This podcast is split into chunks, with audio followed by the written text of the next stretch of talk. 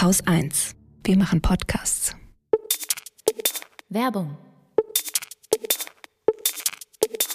Noch herrschen draußen angenehme Temperaturen und trotzdem kannst du schon jetzt eine Menge tun, um deine Energiekosten zu senken.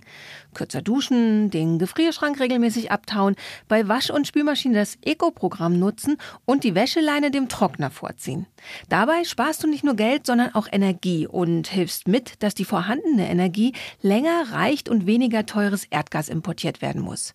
Schon heute wird mit Ökokraftwerken günstiger Strom erzeugt als mit Kohle und Atomkraft oder bei der Gasförderung. Deswegen ist es auch wichtig, dass noch mehr Ökokraftwerke gebaut werden. Ob dein Stromanbieter diesen Bau fördert, erkennst du am Grüner Stromlabel. Polarstern macht genau das und treibt den Bau von Solaranlagen auf großen Gebäudedächern voran. Polarstern investiert in den Ausbau der erneuerbaren Energie so viel pro Kundin wie kaum ein anderer. Die Menschen bei Polarstern sind außerdem überzeugt, dass Klimaneutralität in Deutschland nicht reicht, um den Planeten zu retten. Als Mitglied der Gemeinwohlökonomie setzen sie sich für mehr Ressourcenschutz auf der ganzen Welt ein. In Kambodscha mit Mikrobiogasanlagen für Familien und in Madagaskar, wo eine große Solaranlage ein ganzes Dorf elektrifiziert. Also schaut doch mal auf www.polarstern-energie.de vorbei für alle Infos und Angebote und wer mit dem Code Wochendämmerung zu Polarstern wechselt, der bekommt eine Gutschrift von 20 Euro auf seine erste Jahresabrechnung.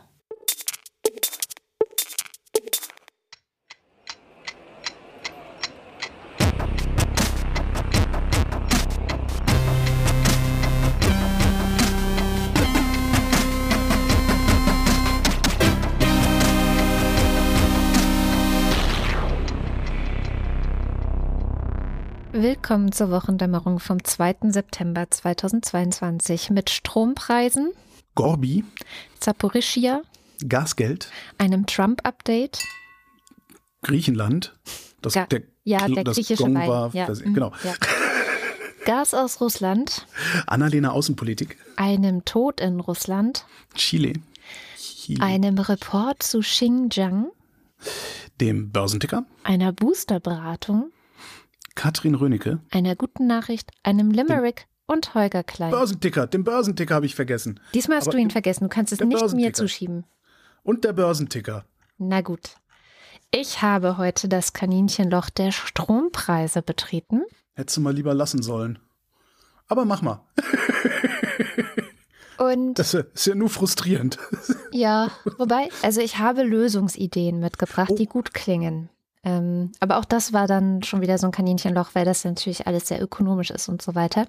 Und es gibt einen sehr langen Explainer, was da eigentlich gerade los ist. Den findet man bei den Krautreportern, geschrieben von Rico Grimm.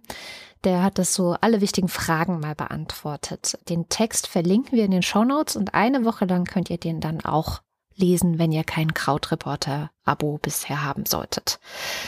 Zusammengefasst.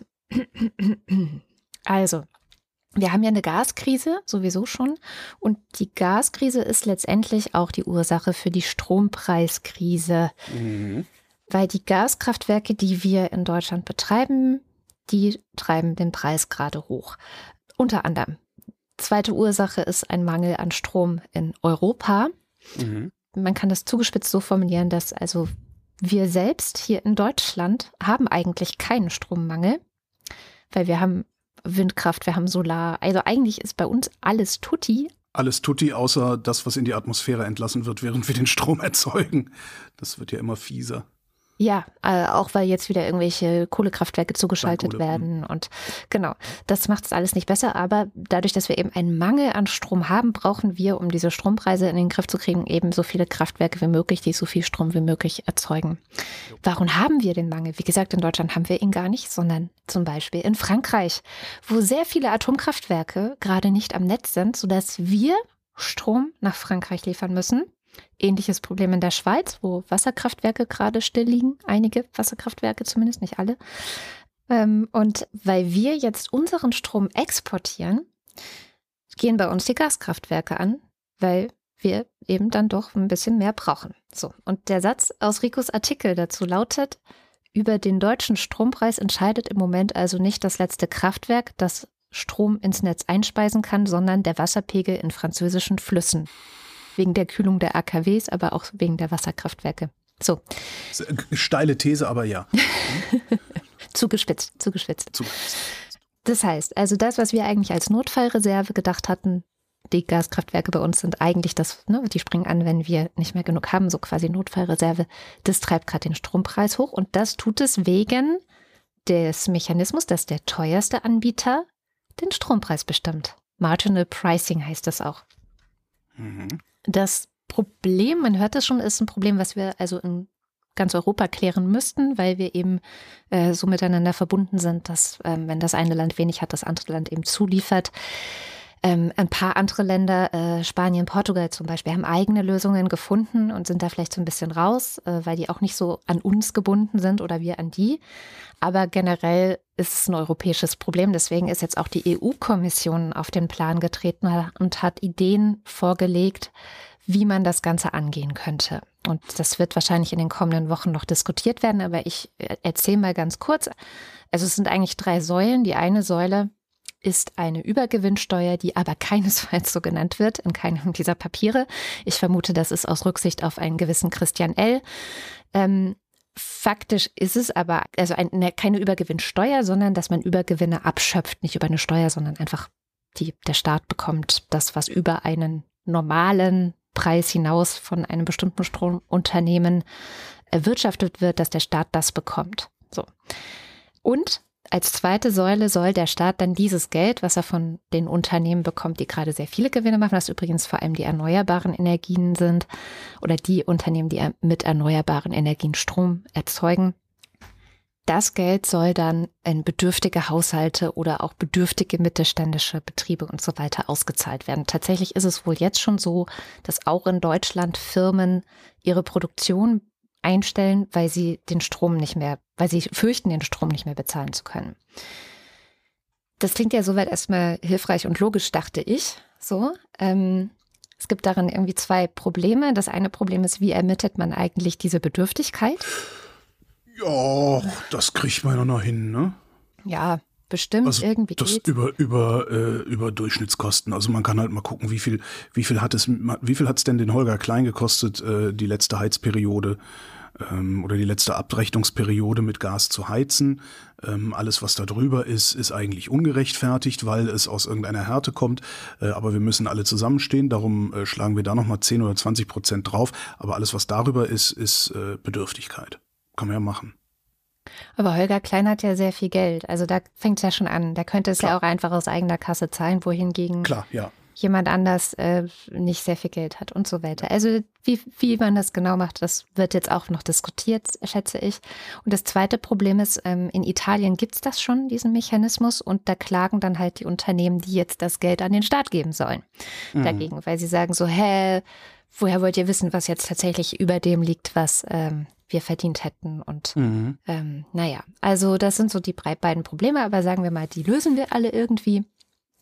Ähm, dann könnte das dazu führen, dass eben so kurzfristig, zumindest so ist es auch gedacht, diese ganze Strompreisspirale ein bisschen gemildert wird. Also die Preisbildung wird dadurch natürlich nicht geändert, aber die Härten, die daraus erfolgen, könnten aufgefangen werden. Ja, was ja ist halt ein, ein ordnungspolitischer Eingriff.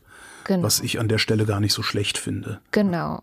Weil die Preise einfach machen können. Also ich finde immer, man darf nicht in die Preise eingreifen. Genau. Das, ähm, es war auch ein schöner Artikel im Handelsblatt. Da werden unter anderem Claudia Kämpfer zitiert oder Georg Zachmann die wir beide schon in der Sendung hatten, die genau mhm. das auch sagen. In die Preise sollte man besser nicht eingreifen, weil im Zweifel führt es dann dazu, also wenn ich jetzt die Preise senke von Strom, dass die Leute noch mehr Strom ähm, verbrauchen. Das führt nicht im Zweifel dazu, das ist ja, äh, ja Econ 101. genau. Billiger wird, kaufst du mehr. Ne? Also. Genau.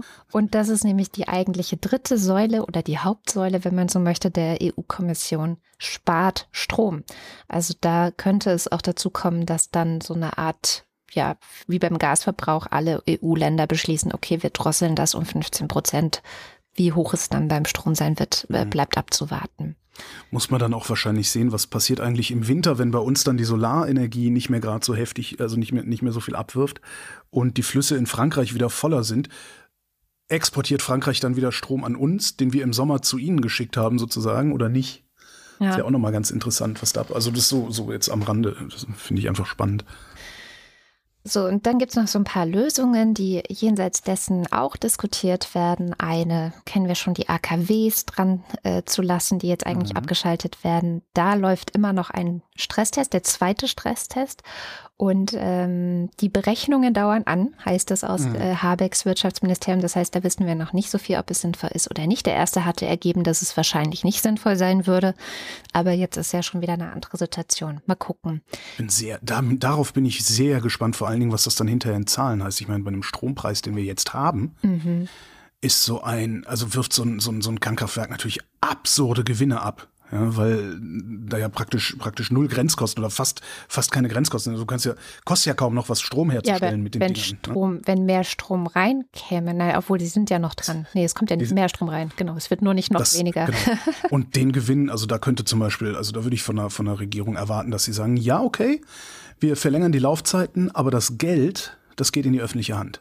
Genau, das wird ja von der EU-Kommission auch vorgeschlagen letztendlich. Mhm. Ähm, eine weitere Idee zur Lösung des Dilemmas liegt auch schon länger vor und wird zum Beispiel im Vereinigten Königreich schon seit Jahren praktiziert, sogenannte Differenzverträge. Und da hat das DIW einen kurzen Erklärtext, den ich auch nochmal in den Shownotes verlinke, was das eigentlich ist.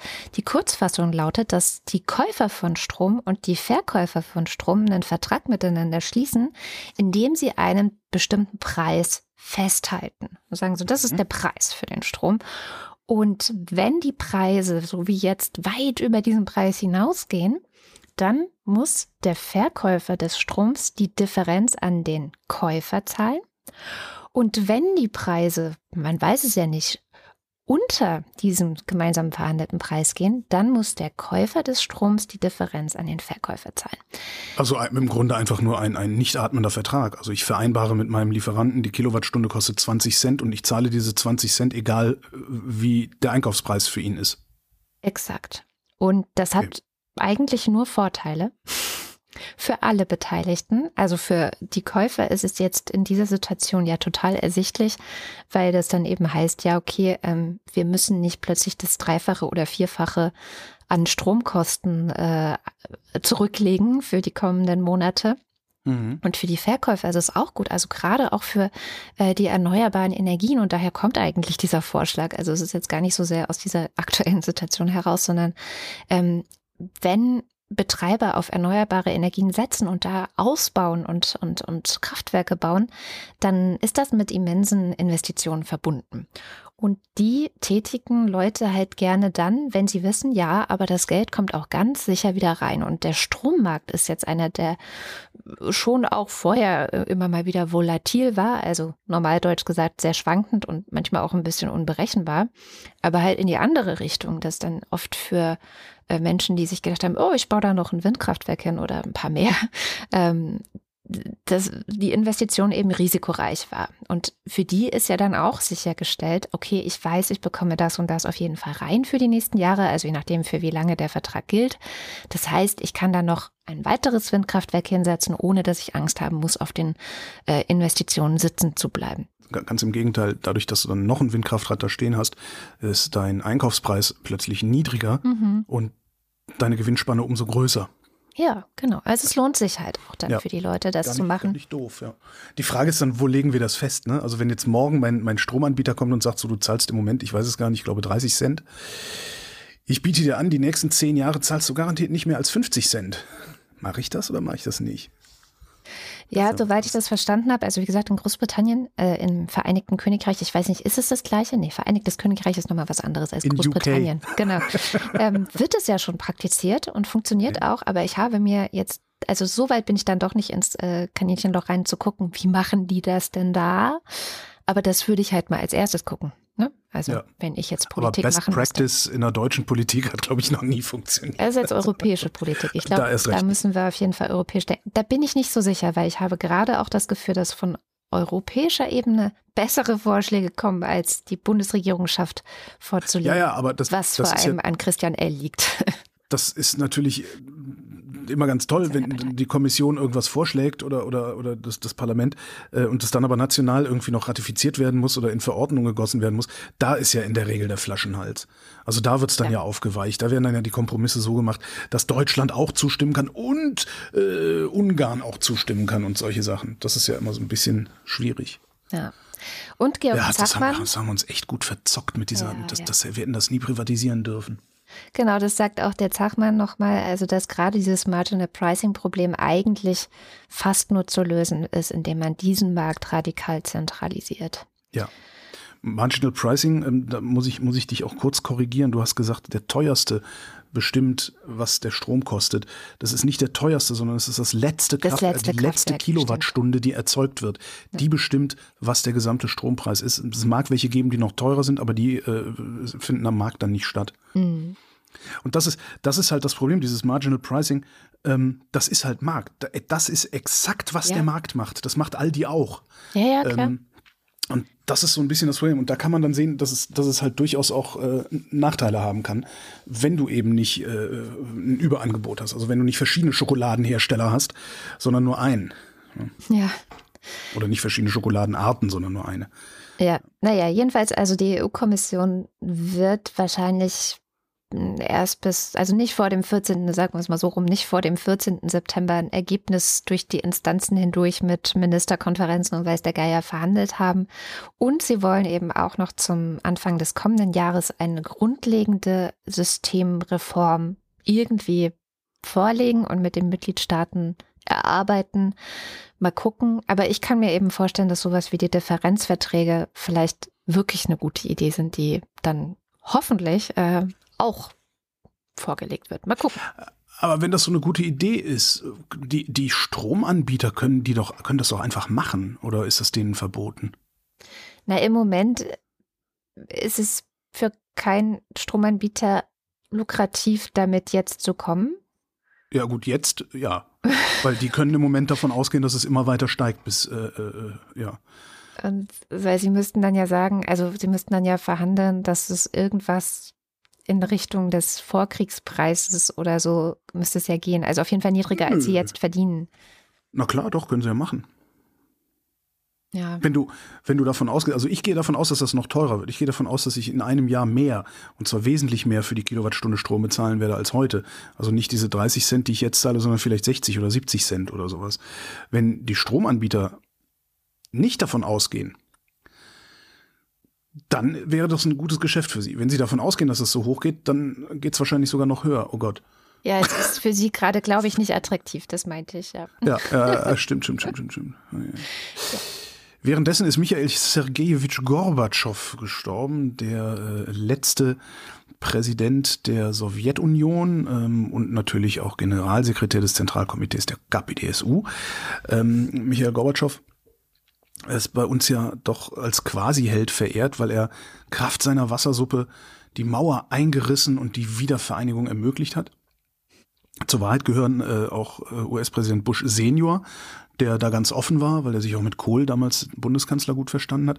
François Mitterrand war auch dran beteiligt, weil wir hatten hier Vier-Mächte-Status nach dem Zweiten Weltkrieg, äh, wir erinnern uns vielleicht.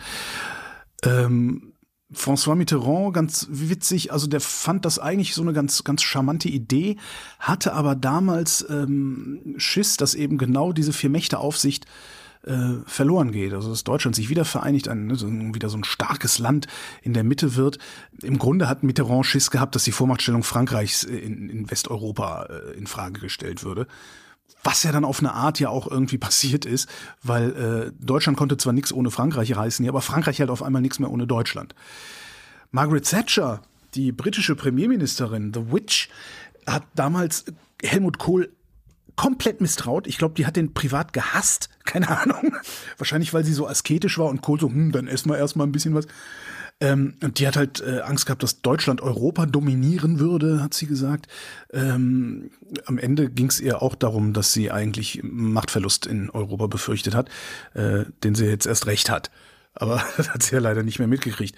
Also Mitterrand, Bush und äh, Thatcher waren mit dabei. Das hat Gorbatschow nicht alleine gemacht. Was auch mit dabei war, waren so gute 10 Milliarden Euro, teils in Cash, teils als Kredite, die Kohl einfach mal an Russland hat überweisen lassen.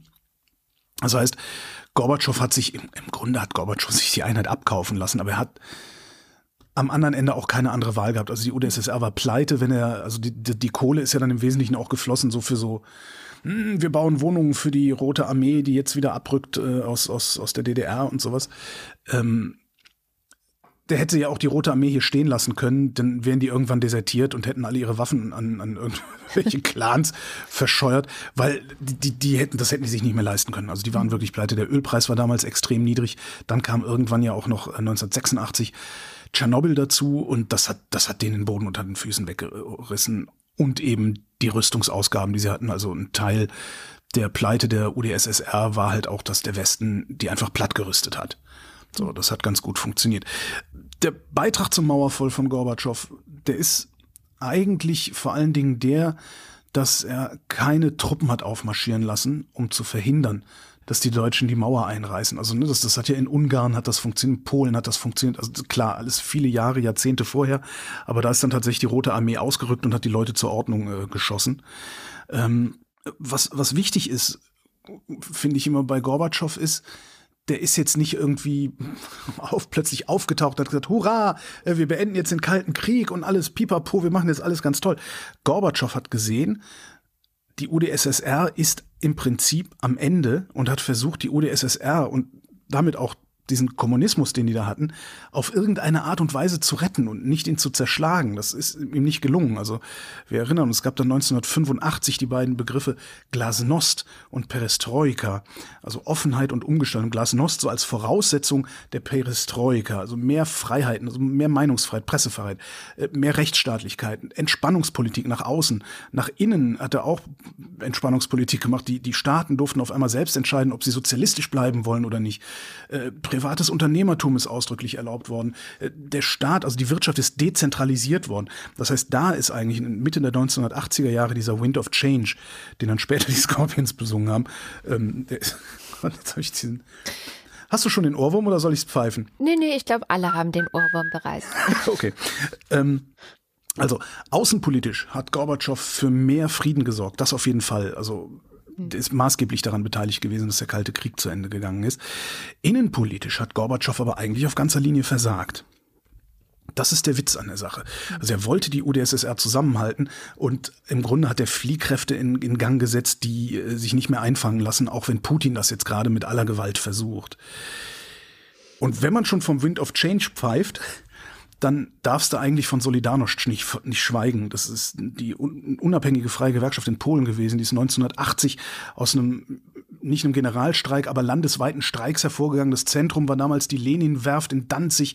Äh, dann gab's Lech Valence, Val, ich kann den Namen, scheiße. Ich hab's zehnmal geübt. Lech Walesa, so.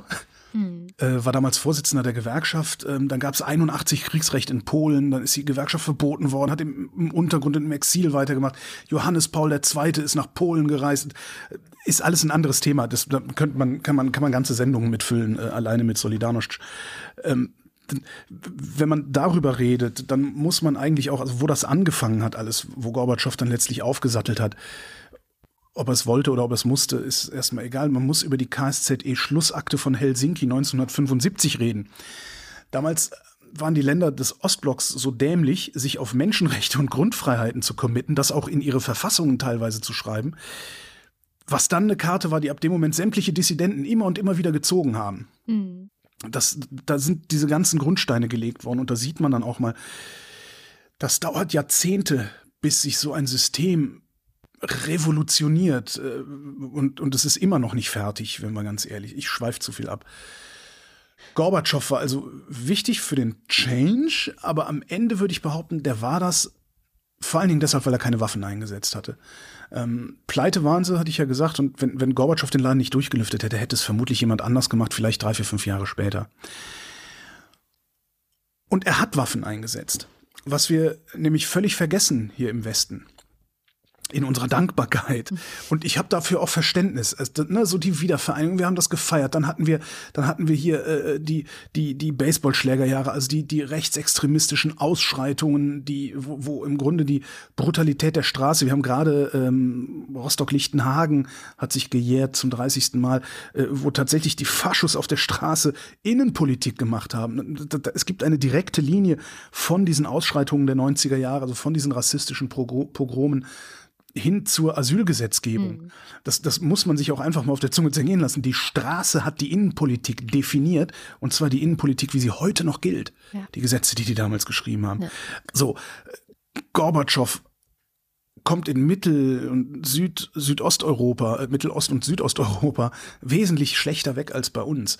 Ähm, 1989 im April gab es in ähm, Tiflis eine Demo gegen die Sowjets, also gegen das Regime. Da hat Moskau unter anderem Giftgas eingesetzt, um die Demo auf Giftgas und Klappspaten interessanterweise. 22 Tote. Ähm, 1990, Baku, Aserbaidschan, ist eingegangen in die Geschichte als der schwarze Januar. Da gab es erst Pogrom gegen die Armenier den hat, die, hat Moskau hingenommen. Danach hat Moskau die Unabhängigkeitsbewegung niedergeschlagen. 200 Tote. Litauen war die erste Sowjetrepublik. Die haben 1990 im März sich unabhängig erklärt. Das Ergebnis ist der sogenannte Blutsonntag von Vilnius 1991. 14 Tote, mindestens 700 Verletzte. Von allen Flüchtlingen, die das erzeugt hat, äh, ganz zu schweigen. Januar 1991 in Lettland, in Riga, hat Moskau das Innenministerium stürmen lassen. 1990 hat Georgien sich für unabhängig erklärt. Das ist dann äh, mittelbar auch noch der Auslöser oder wahrscheinlich sogar unmittelbar der Auslöser für den Ossetien-Konflikt, der noch wesentlich komplizierter ist, wo man auch eine Sendung darüber machen kann. Russland greift in Georgien ein, 1990. 1000 Tote.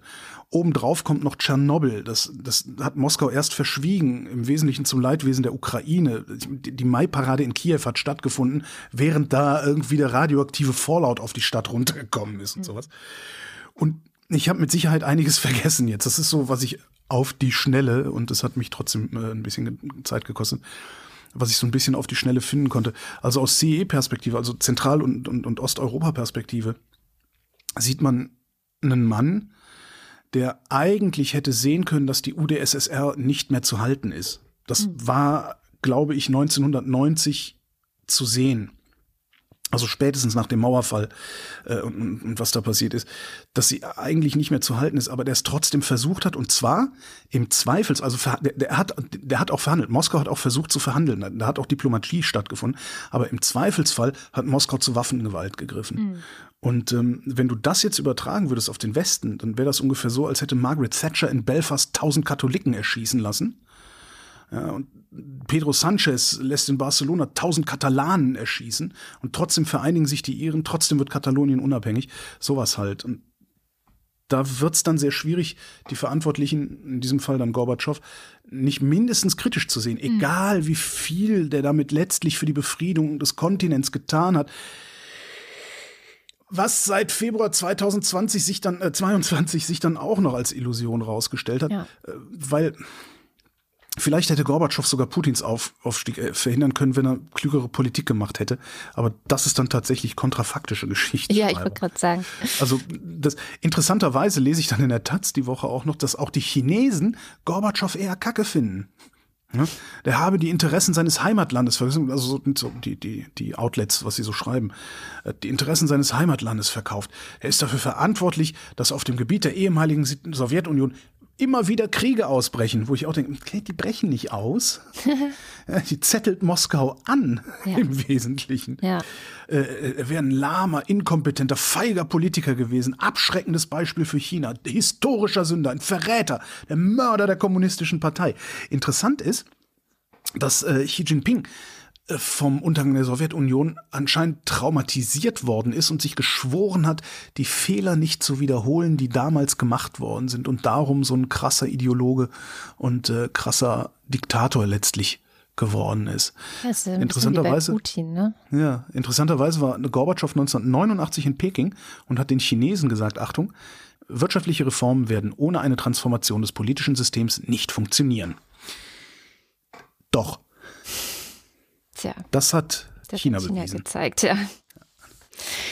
Bleiben wir bei Russland. Ich habe zwei Nachrichten aus Russland mitgebracht diese Woche. Einmal geht es um die ganze Gasgeschichte. Ich hatte ja letzte Woche schon berichtet, dass in der finnisch-russischen Grenzregion vor allem Leute aus Finnland äh, vermehrt von Rauchwolken und äh, Verbrennen von, mhm. von Gas berichtet haben. Das hat die NASA nun auch bestätigt, dass da wohl russisches Gas schon seit Juni verbrannt wird. Also Gas, das eigentlich nach Europa geliefert werden sollte.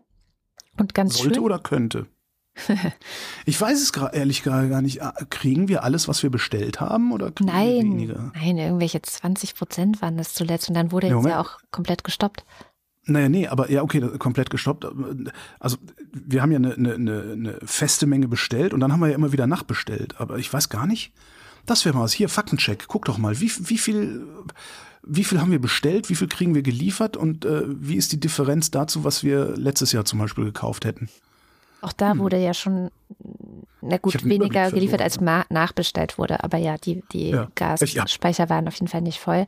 Jedenfalls ja, davon abgesehen, da will ich überhaupt nicht hin, äh, hat ähm, ein Artikel bei T-Online diese Woche nochmal ganz schön erklärt, warum das zwar richtig scheiße fürs Klima ist, also ich glaube, das kann man auch nicht oft genug betonen. Ähm, es gibt wohl finnische Orte, wo berichtet wird, dass da so schwarzer Staub aus dem Himmel fällt. Oh geil, Ruhrgebiet 1980. Also ja. richtig übel.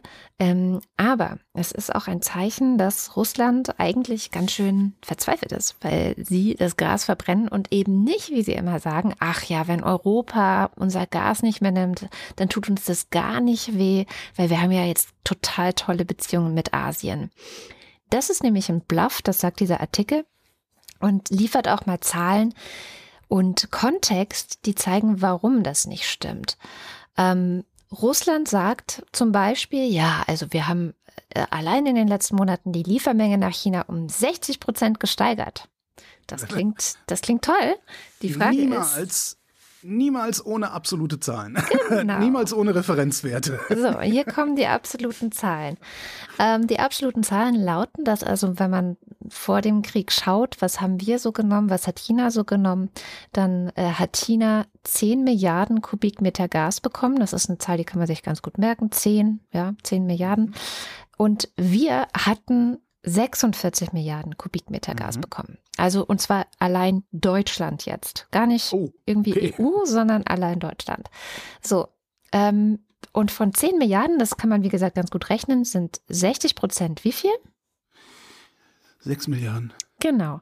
Das heißt, nimm 6 Milliarden bei uns jetzt mal allein uns gerechnet, nur Deutschland weg, ähm, die dann dafür China bekommt, also die China jetzt mehr bekommt mhm. bleiben ja immer noch 40 Milliarden übrig, mhm. äh, wo Russland keinen Gewinn mitmacht gerade. So. Und Na, ein bisschen was schicken sie ja doch. Also das ist ja jetzt. Ein bisschen was schicken, schicken sie, sie ja. Ähm, ja, na, im Moment schicken sie, glaube ich, nichts, weil doch die äh, Nord Stream 1 jetzt auch gerade zu ist wegen irgendwelcher Wartungsarbeiten oder weiß der Geier. Ähm, aber äh, wir haben, es gibt ja nicht nur diese eine Pipeline, äh, die Gas nach Deutschland liefert. Das stimmt, das stimmt. Aber sie schicken sehr viel weniger, also als sie eigentlich sollten oder äh, als vereinbart war. Ich will ja auch nur dahin, dass sie behaupten, sie seien nicht abhängig von uns. Mir ist es gerade überhaupt nicht äh, wichtig, wie viel sie jetzt gerade tatsächlich schicken, sondern die Frage ist, sind, ist Russland so unabhängig von uns, wie sie behaupten? Ist es ihnen so egal, ob wir Gas von ihnen nehmen? Wie sie behaupten. Und es kann es nicht sein, weil sonst bleiben sie halt wirklich auf 40 Milliarden sitzen. Dazu kommt, ähm, das war auch ganz schön in dem Artikel, diese Gasanlagen, von denen wir das Gas beziehen, also ganz Europa eigentlich, die sind in Sibirien. Und da liegen Pipelines. Das ist jetzt nicht so, dass da irgendwie Gas per LNG irgendwie verschifft werden kann. Darauf hat nämlich Russland in den letzten Jahrzehnten nicht gesetzt, sondern die haben immer auf schönen Pipeline-Bau gesetzt. Das heißt, ähm, die Richtung, in die das Gas geschickt wird, ist vorbestimmt. Du kannst nicht einfach sagen so, ach, äh, dann äh, leite ich jetzt die Pipeline in Richtung China. Es gibt eine Pipeline in Richtung China, ähm, die ist auch nicht ganz ausgelastet. Da fließt nur 50 Prozent dessen durch, was ginge, was vor allem daran liegt, dass China so viel gar nicht bestellt. Ähm, und aber die kommt nicht aus Sibirien. Das heißt, das Gas, das in Sibirien erzeugt wird für Europa, kann man gar nicht einfach so nach China schicken. Da müsste erst eine neue Pipeline gebaut werden. Und dafür gibt es auch schon Gespräche seit 2006, die bisher ergebnislos sind. Das heißt, dieser Bluff zu sagen, so, hey, hey, hey, äh, wir können ja auch einfach China beliefern, wir brauchen Europa gar nicht, der funktioniert auch rein technisch gar nicht, weil sie gar nicht die notwendige Pipeline, sie können natürlich diese eine Pipeline, die es gibt, noch voll machen, wenn China es denn bestellen würde, was sie offensichtlich auch gerade nicht tun, aber sie müssten erstmal eine andere bauen und dafür ist auch relativ schwierig, dass es insgesamt 3000 Kilometer sind, aber das könnte man vielleicht noch irgendwie schaffen. Dann ist das Terrain wohl, ich zitiere, herausfordernd, durch das diese Pipeline gehen würde. Und, jetzt kommt mein Lieblingspunkt, durch die Sanktionen mangelt es ihnen aber gerade auch an Technik und an Know-how, die für diesen Bau überhaupt notwendig wären. Das heißt, wahrscheinlich scheitert es gerade vor allem auch an den Sanktionen und daran, dass sie einen massiven Brain Drain in Russland haben. Die schlauen Leute nämlich das Land verlassen zu Hunderttausenden, seit der Krieg begonnen hat. Und deswegen verbrennt Russland das Gas, weil es wird das Gas offensichtlich nirgendwo anders los, was zeigt, dass nicht nur wir dummerweise von Russland bisher ganz schön abhängig waren, sondern Russland auch umgekehrt ganz schön abhängig von uns ist. Ich würde deine Zahlen gerne besser verstehen. Ähm, wenn wir 46 Milliarden Kubikmeter importiert haben 2022, wüsste ich äh, 2021, wüsste ich tatsächlich gerne, wie viel jetzt gerade wir importieren, ähm, weil es sind nicht nur 6 Milliarden, die die, also weißt du? Ja. Also ich wüsste gerne, wie viel kommt jetzt bei uns an? Also wie viel, wie viel müssen sie abfackeln? Theoretisch. Ja, du möchtest Weil, einfach ne? wissen, was da verbrannt wird. Genau, das, ja, das würde ich tatsächlich ja. gerne wissen. Muss ich mal gucken, wenn ich, ich nachher Zeit finde. Ich gucke mal bei Statista. Was haben wir denn hier? Die werden für dieses Jahr noch keine Zahlen haben, denke ich mal. Bis Juni haben sie schon ein paar Zahlen. Mhm. Also im Januar waren es noch 4,77 Millionen Kubikmeter. Februar 4 vier, vier, fünf. Also bis Mai scheint es relativ normal zu sein mit ja. um die fünf Millionen Kubikmeter im Monat und im Juni waren es nur noch drei. Nur noch drei. Also drei. 40 Prozent weniger. Ja. Ja. Das sind die Zahlen, die aktuellen Zahlen. 40 Prozent weniger und das sind 20 Prozent. Das heißt, sie haben ungefähr, sie konnten also 20 Prozent dessen, was sie, was sie nicht mehr an uns liefern. Nee, warte mal. Jetzt, jetzt habe ich mich wieder mal, Kopfrechnen ist so scheiße bei mir. Vielleicht ist es aber auch nicht so wichtig. was ich natürlich, sein, ja. was ich natürlich ähm, jetzt als Klimaschützerin sagen muss, ist, als Klimaschützerin ist die Idee des Gasembargos, des vollständigen, also dass wir gar nichts mehr abnehmen, fast eine schlechte Idee. Da wäre ich mir nicht so sicher, ähm, weil zu irgendeinem Zeitpunkt werden sie es nicht mehr einfach abfackeln können und wahrscheinlich auch nicht mehr einfach abfackeln wollen, weil sie halt solche Mengen abfackeln müssen, dass es äh, wirklich auch ins Geld geht. Also das sind dann halt ist ein entgangener Gewinn. So also irgendwann werden die wahrscheinlich ihre Bohrlöcher verfüllen, weil es billiger ist, die Bohrlöcher wieder zu öffnen, als das Zeug über die nächsten Monate einfach zu verbrennen. Mhm. Andererseits wäre das rational und ich glaube, die Ratio, die in Russland herrscht, ist eine ganz andere als, als die Ratio, die im Rest der Welt herrscht. Ja gut, aber ich glaube, wenn es um Ökonomie geht, dann Na, ist sie noch am ehesten vorhanden. Russische Ökonomen sind sehr gut. Die Frage ist nur, hört die Mafia, die dieses Land regiert, hört die auf die russischen Ökonomen? Hm, das, das ist halt die Frage. Gut, mit der Zentralbank haben sie es ganz gut hingekriegt, den Rubel so aussehen zu lassen, als wäre er stabil. Aber äh, ja, müsste man sehen. Und auch interessant war folgende Meldung aus Russland diese Woche. Ravil Maganov, das ist ein Topmanager der russischen Lukoil, was wiederum einer der größten Ölkonzerne des Landes ist, ist aus dem Fenster gestürzt und nun tot. Was Tragischer Unfall. mit Sicherheit nichts damit zu tun hat, dass er den Ukraine-Krieg kritisiert hat. Nein. Wir bleiben einfach mal bei der Außenpolitik und bei Russland. Ähm, es gab diese Woche zwei bemerkenswerte Dinge, äh, die unsere Außenministerin kundgegeben hat. Ähm, das eine ist äh, ein Artikel in der Zeit, und zwar zur strategischen Neuausrichtung der EU-Russland-Politik. Ähm, sie fasst das selber zusammen, es ist hinter einer Paywall, sie fasst das selber zusammen in ein paar Tweets, die äh, zitiere ich jetzt einfach mal. Ich werbe mit Frankreich für eine Neuausrichtung der EU-Russland-Politik. Erstens, kein Nachlassen, weder bei der Unterstützung der Ukraine noch bei den Sanktionen. Sie sind kein Selbstzweck, sondern Ausdruck dafür, dass Brutalität und Regelbruch Konsequenzen haben. Zweitens, wir stärken unsere europäische Wehrhaftigkeit. Putin hat es auf unseren gesellschaftlichen Frieden abgesehen. Wir brauchen nicht nur moderne Technologien und Ausrüstung, auch unsere Gesellschaft muss auf allen Ebenen resilienter werden. Drittens, wir stärken unsere Partnerschaften weltweit, gerade im globalen Süden. Auf sie zielt Putins Propaganda, hier will er seinen Einfluss ausdehnen. Wir hören ihnen zu, bieten verlässliche Partnerschaften und faire Investitionen. Viertens, nicht abwenden. Wir überlassen die russische Zivilgesellschaft nicht Putins Würgegriff. Mut findet oft im Kleinen statt, am Küchentisch, dem Arbeitsplatz, im Bus. Wir unterstützen die, die sich gegen das Regime stellen, vernetzen die Diaspora und fördern NGOs. All das wird Putins Weltbild nicht ändern, aber im Falle größten Bruchs mit internationalen Regeln muss die EU Farbe bekennen. Europa ist ein Riese, wenn wir solidarisch zusammenstehen.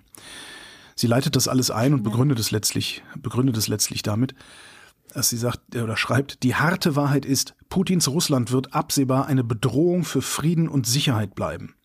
Viele dachten, Putin hört irgendwann auf. Diese Hoffnung haben tausende Ukrainerinnen mit dem Leben bezahlt. Auch ihnen gegenüber haben wir die Verantwortung zu handeln.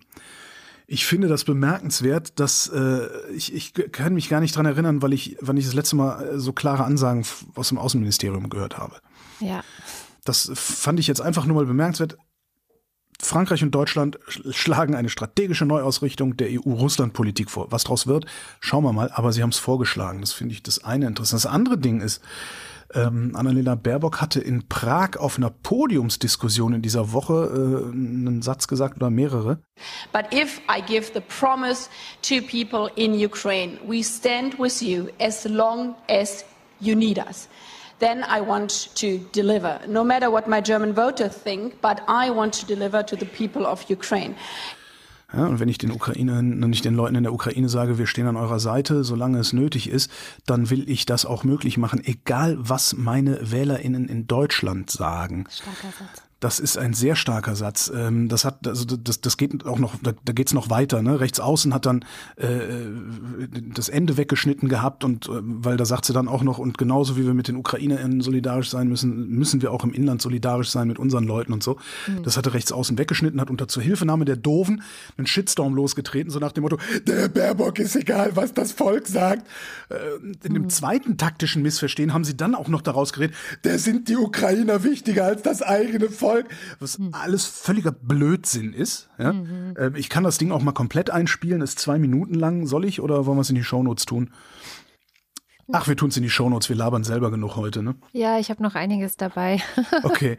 Ähm, so, äh, rechts außen hatte das falsch übersetzt. Ich behaupte, dass das rechts außen das absichtlich gemacht hat. Auch der Axel Springer Verlag, die Welt hat das zuerst auch in, einem falschen, in einer falschen Übersetzung gebracht. Sie sagt, also rotiert ist das rechts mit, äh, als hätte sie gesagt, egal was die Wählerinnen denken oder egal was die deutschen Wählerinnen denken, gesagt hat sie, egal was meine deutschen WählerInnen denken. Hm. Und das ist, das ist, das ist ein unglaublicher Satz. Also sie hat nicht die Wählerschaft gemeint, sondern ihre Wählerschaft. Also dich, wahrscheinlich auch mich, zumindest teilweise. Hm meine Interpretation ist tatsächlich in Anlehnung an, an das große also Zitat, das große Zitat von Walter Scheel, äh, ehemaliger Bundespräsident, äh, ja. als der 1969 zum Vizekanzler ernannt worden ist, hat er gesagt, es kann nicht die Aufgabe eines Politikers sein, die öffentliche Meinung abzuklopfen und dann das Populäre zu tun. Aufgabe des Politikers ist es, das Richtige zu tun und es populär zu machen. Ja. Und genau das sagt sie da. Sie macht, sie macht, was sie für richtig hält. Später in, dem, in diesem Ausschnitt sagt sie noch, selbst wenn es im Winter richtig hart wird für Politiker. Und ich glaube, sie meint damit, ich mag jetzt hier gerade unpopuläre Politik machen, aber dafür bin ich da, wenn ich davon überzeugt bin, dass diese Politik richtig ist. Dabei begründet sie, warum sie die für richtig hält. Und genau das ist der Unterschied zu vielen, vielen anderen Politikern und Politikerinnen, die einfach nur machen, was sie für richtig halten entweder gar nicht begründen oder fadenscheinig begründen, weil sie genau wissen, dass man im Gesamtwischiwaschi der Politik das alles bis zur Wahl wieder vergessen hat. Und Baerbock ist an der Stelle so konkret, dass man ihr das bei den, zu den nächsten Wahlen vorhalten kann und ihr vorhalten wird. Und das nötigt mir außerordentlichen Respekt ab. Ja. Wirklich. Und ist auch, äh, NATO-Doppelbeschluss kommt mir da immer in, in den Kopf. 1979 äh, ist der getroffen und da ging es um, um Nachrüstung und sowas. Den hatte damals Helmut Schmidt durchgesetzt, der Bundeskanzler, ähm, gegen den Willen seiner eigenen Partei. Also das ist nur der Seeheimer Kreis. Unsere Freunde vom Seeheimer Kreis waren dafür. Ähm, gegen seine eigene Partei den NATO-Doppelbeschluss durchgesetzt als Regierung, äh, hat im Grunde seine Wiederwahl damit riskiert ist dann anders gekommen. 82 ist dann die FDP von der Fahne gegangen, also was so die Art der FDP ist. Kohl ist Kanzler geworden. Schmidt hat äh, jegliche Unterstützung für seine Sicherheitspolitik verloren in der Partei. Ähm, ja, das, da wollte ich nur mal darauf hinweisen, dass ich das äh, wirklich ganz, ganz beachtlich finde, was Annalena Baerbock diese Woche gemacht hat.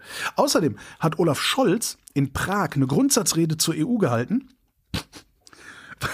Die scheint dermaßen blass gewesen zu sein, dass ich davon praktisch nichts mitbekommen habe. Hast du was davon mitbekommen? Nö, überhaupt nicht. naja. Und damit wären wir beim Deutschland-Trend, äh, wo ich ausnahmsweise mal nur die Sonntagsfrage mir rausgeholt habe, die ich ja sonst ignoriere, weil ich die doof finde.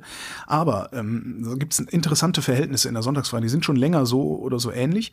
Die Union bei 27 Prozent. Ja? 27 Prozent für die Union. Mhm. Grüne 22, SPD 17, Ferengi 8. Und das also 27 Prozent für die Union, für diese absolute Trümmertruppe, die nichts beizutragen hat im ja, Moment, eben. außer äh, Gendern ist schlimm. Also praktisch diese ganze rechte Heulsuserei äh, versucht irgendwie in Politik zu gießen. Dafür kriegen die 27 Prozent. Und das drückt sich übrigens auch in der, in der Zufriedenheitsfrage aus. Äh, nicht mal ein Drittel der Leute sind zufrieden mit der Arbeit der Bundesregierung. Hm. Ja? Ähm, ist aber auch schwer. Also in solchen es, Zeiten ja, weiß ich nicht. Da doch, doch, das ist, nee, es, das ist das Ergebnis davon, dass die so uneindeutig bis gar nicht regieren. Das ist das Ergebnis davon, dass die scheiß Ferengi da immer quertreiben, als wären sie irgendwie so eine komische Opposition, hm. äh, so eine reine Autofahrer-Opposition oder irgendwie sowas. Das liegt daran, dass der Scholz seinen blöden Arsch nicht hoch und seine blöden Zähne nicht auseinander bekommt hm. und dass im Grunde nur die Grünen äh, irgendeine Linie äh, erkennen lassen. Man muss mit dem allen nicht einverstanden sein, aber die Grünen sind die einzigen, wo ich das Gefühl habe, okay, die wissen, was sie tun. Ja, oder sie Scholz, versuchen wenigstens es rauszufinden, was jetzt das Richtige ist oder so. Also bei Habeck, da muss ich schon sagen, dass ich die letzten Wochen immer mal wieder gedacht habe, ach du Scheiße. Aber ich möchte auch nicht in seinen Schuhen stecken, überhaupt ja. nicht. In wessen Schuhen du natürlich stecken musst, das sind die Schuhe des großen Nagus der Ferengi. Zwei Drittel der Ferengi-Anhänger sind mit der Arbeit der Bundesregierung unzufrieden. Darum baut der Lindner und sein ganzes komisches Personal, was der da in der Regierung sitzen hat, darum bauen die die ganze Zeit so eine Scheiße. Hm. Weil die genau das machen, was Walter Scheel, der große Liberale, FDP, ja. Genau, was der gesagt hat, was nicht die Aufgabe eines Politikers sein kann. Ja. Überwiegend zufrieden sind übrigens Grüne und SPD, vermutlich weil sie froh sind, überhaupt mitregieren zu dürfen. Ja. ja. Lustige Frage auch, äh, wer sollte finanziell entlastet werden? Ähm, 22 Prozent der Bundesdeutschen sagen, alle sollten finanziell entlastet werden jetzt in der Energiekrise. Mhm. Wie viele Leute lehnen ein Nachfolgeangebot für das 9-Euro-Ticket ab? Also vielleicht 22 Prozent. Ich wollte gerade sagen, das müssen auch 20 sein, weil, genau. Ja. ich will da jetzt nichts unterstellen, allerdings. Das heißt ja nicht, dass es die gleichen 22 sind. genau, sind es insgesamt 44. Ne? Neues aus Saporischia, ähm, ah. das äh, Atomkraftwerk ähm, in der Ukraine. Eine Mission der IAEA, e der Internationalen Atomenergie. Energiebehörde war jetzt endlich im Atomkraftwerk. 14 Leute waren irgendwie vier oder fünf Stunden unterwegs, haben sich einmal alles angesehen, wie der Leiter dieser Mission Raphael Grossi sagte, und haben auch beschlossen, so, hier bleiben wir jetzt erstmal. Also Zitat, we are not going anywhere. ähm, wie viele Leute da jetzt genau bleiben, das ist noch nicht ganz klar, aber er lässt auf jeden Fall einige MitarbeiterInnen zurück, weil die weiter untersuchen müssen, was für Schäden da jetzt genau an dem Kraftwerk sind. Also er hat bisher nur gesagt, dass die Zitat, physische Integrität der Anlage verletzt worden sei. Na ja gut, das kann auch heißen, dass einer einen Zaun umgefahren hat, ne? Ja, das glaube ich jetzt nicht. Bin ich zu wohlwollend? Ich glaube, dann würde er es jetzt nicht erwähnen, ja. Ähm, also wir sollen ja gucken, was für Schäden sind genau im Kraftwerk, funktionieren die Sicherheitssysteme alle und auch, wie geht es den Mitarbeitenden vor Ort? Das sind ja immer noch einige ukrainische Kernkrafts Kernkraftwerks KernkraftwerksmitarbeiterInnen. Kernkraftwerksmitarbeiter. Schlimm, Adventskranz. Ähm, genau, das soll äh, weiter untersucht und kontrolliert werden und am Ende soll es einen Report geben. Ja, so viel von da, aber das ist schon mal eine, finde ich, sehr, sehr gute Nachricht. Na, immerhin haben die Russen das Ding noch nicht in die Luft gejagt und das ist ja schon mal was. Ja, und jetzt, wenn die IAEA darum läuft, dann ist die Wahrscheinlichkeit vielleicht tatsächlich auch nochmal gesunken. Meinst du? Na, mal sehen. Dann vielleicht ganz schnell hinten dran. Es gibt Neues von Donald Trump. Ich hatte ja erzählt, dass das FBI das im August in Mar-a-Lago eingeritten Hm. war, heftige Razzia dort, kistenweise Material rausgeholt. Die Vermutung war, nur zur Erinnerung, Donald Trump hätte illegale Dokumente aus seiner Zeit als Präsident dort gelagert. Also illegal im Sinne von, die sind top secret, die gehören nicht in sein Privathaus, sondern die gehören in ein Archiv oder äh, sogar noch viel sicherer abgeheftet. Das ist einfach die Gesetzgebung auch der USA. Jetzt hat das Department of Justice der USA, das DOJ, diese Woche gesagt, es sieht ganz so aus, als hätte Trump außerdem versucht, die Ermittlungen zu behindern. Weil im Juni war das FBI auch schon mal da gewesen und da haben Trumps Anwälte gesagt, so hey, wir haben hier einmal alles durchsucht, wirklich, und hier sind die Dokumente, die wir dabei gefunden haben, haben die ausgehändigt und haben gesagt, das sei jetzt wirklich das gesamte sensible Material auf dem Grundstück. Und übergeben wurde ein Umschlag mit 38 sensiblen Dokumenten. Und dann hatte das DOJ aber Hinweise, dass das gelogen ist und dass da noch mehr ist. Und deswegen gab es diese Razzia, wo dann auch wirklich 33 Kisten mit Dokumenten rausgetragen wurden. Darunter auch einige Top Secret und auch Dokumente, die wohl Geheimdienstinformationen enthielten.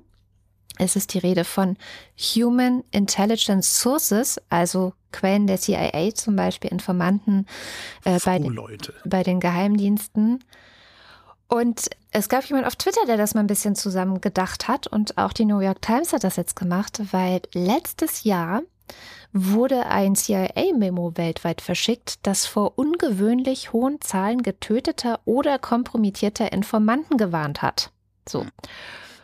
Und jetzt wird natürlich geguckt, gibt es da vielleicht einen Zusammenhang, dass solches Material einfach bei Trump irgendwo rumlag, ja? Also das wissen wir noch nicht, aber es macht vielleicht deutlich, warum dieses was Trump ja versucht, auch auf seiner eigenen Plattform, so, hey, ja, Mann, ich habe ja meinen Papierkram nicht ganz ordentlich abgeheftet, aber die machen da einen riesen Fass auf und schicken das FBI, das ist völlig übertrieben und politisch Mhm. motiviert und so weiter.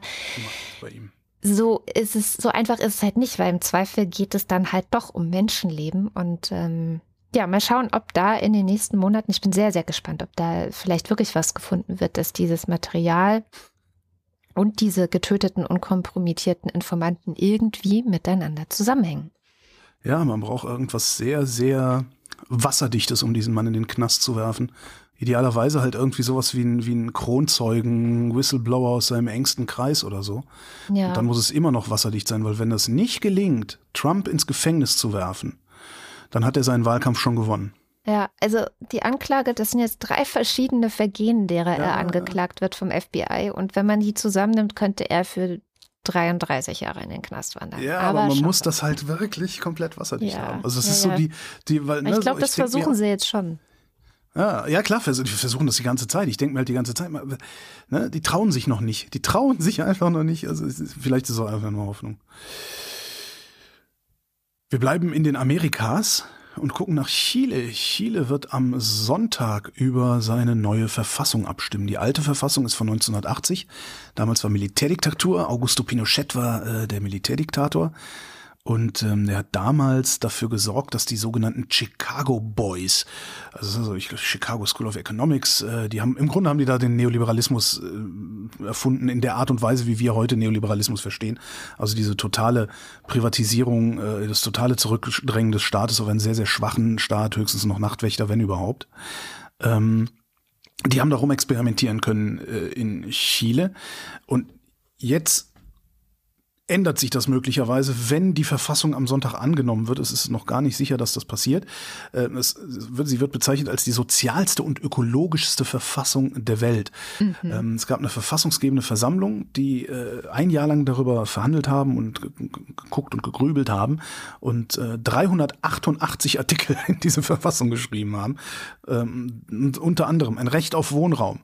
Zugang zu höherer Bildung für alle, ein staatliches Rentensystem, eine gesetzliche Krankenversicherung. Also all das, was die Neoliberale lassen nicht haben wollen, ne? was nur Leute mit Geld bekommen sollen nach deren Lehre. Frauen haben einen Anspruch auf die Hälfte aller Posten in staatlichen Organen und zwar auf allen Ebenen. Mhm. Ein Recht auf Abtreibung finden die Rechtskonservativen ganz furchtbar da unten. Äh, eine besondere Sorgfaltspflicht gegenüber den Ökosystemen schreiben die in die Verfassung. Wasser so, Wasser wird als Gemeinschaftsgut in die Verfassung geschrieben. Im Moment ist das privat, also Chicago Boys halt. Ne? Ähm, man muss gucken, ob es ob, funktioniert oder ob es nicht funktioniert.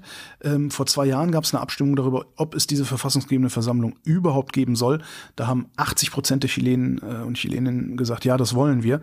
Ähm, mittlerweile hat das Ding gerade mal noch ja 37 Prozent Unterstützung, 47 Prozent Ablehnung, 15 Prozent Unentschieden. Also man muss gucken. Also es ist klar, dass der Neoliberalismus da unten natürlich jetzt ganz, ganz krasse Kampagnen macht äh, und den Leuten versucht einzureden, dass ihnen alles weggenommen werden soll. Und vermutlich halten sich die Chilenen genauso wie die Deutschen für wohlhabender, als sie tatsächlich sind und wählen darum im Zweifelsfall gegen ihre eigenen Interessen. Muss mal gucken. Ist halt eine linke Utopie in einem rechtskonservativen ja. Land. Ne? Ist schon spannend. Ich bin auch ja, sehr absolut. gespannt. Alle schauen gerade dahin. Das ist so mein Gefühl. Ja, Alle, die irgendwie Hoffnung haben, dass irgendwann mal irgendein Land nach vorne geht und sagt, so, und jetzt machen wir das mal anders. Vor allen Dingen in äh, Südamerika. Ja, wir bleiben im Ausland und ähm, zwar gibt es diese Woche endlich, endlich einen lang erwarteten UN-Report zum Umgang der Chinesen mit den Uiguren, ein Report mhm. zu der Lage in Xinjiang. Die Menschenrechtsbeauftragte der UN, Michelle Bachelet, die hat da schon sehr lange eigentlich dran gearbeitet, die war auch vor Ort, hat sich das angeschaut. Es gibt große Beweisaufnahme, äh, Zeugenaussagen und so weiter und so fort. Und eigentlich sollte dieser Bericht schon Ende 2021 kommen. Dann hat aber offenbar die chinesische Regierung Druck gemacht, hat gesagt, macht. Offenbar ist gut, die haben Druck gemacht. Ja, äh, der soll bitte nicht vor den Olympischen Winterspielen äh, in China erscheinen. Und das offenbar jetzt an die Stelle, die Menschenrechtsbeauftragte hat sich da drauf eingelassen. Jetzt kam es vor ein paar Tagen endlich und sagt eigentlich überhaupt nichts Neues, aber er sagt nochmal auf UN-Ebene klipp und klar, Chinas Machenschaften in Xinjiang könnten Verbrechen gegen das Völkerrecht darstellen, insbesondere Verbrechen gegen die Menschlichkeit.